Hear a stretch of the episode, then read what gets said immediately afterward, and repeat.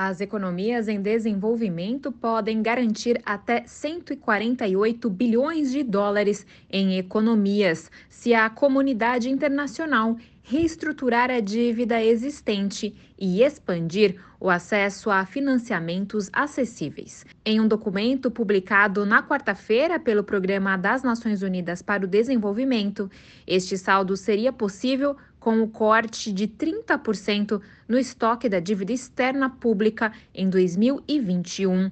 O relatório foi divulgado às vésperas da reunião dos ministros das Finanças e governadores de bancos centrais do G20 em Bangalore, na Índia, que começa nesta sexta-feira. O grupo, que inclui o Brasil, reúne as 20 maiores economias do globo. A avaliação do PNUD identificou 52 economias em desenvolvimento de baixa e média rendas que estão em superendividamento ou em alto risco.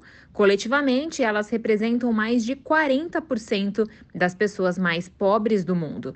O PNUD pediu ação para proteger as nações em desenvolvimento do impacto das crises atuais, ao mesmo tempo em que garante que o financiamento esteja alinhado para apoiar uma transição global justa, inclusiva e equitativa. Da ONU News em Nova York, Mayra Lopes.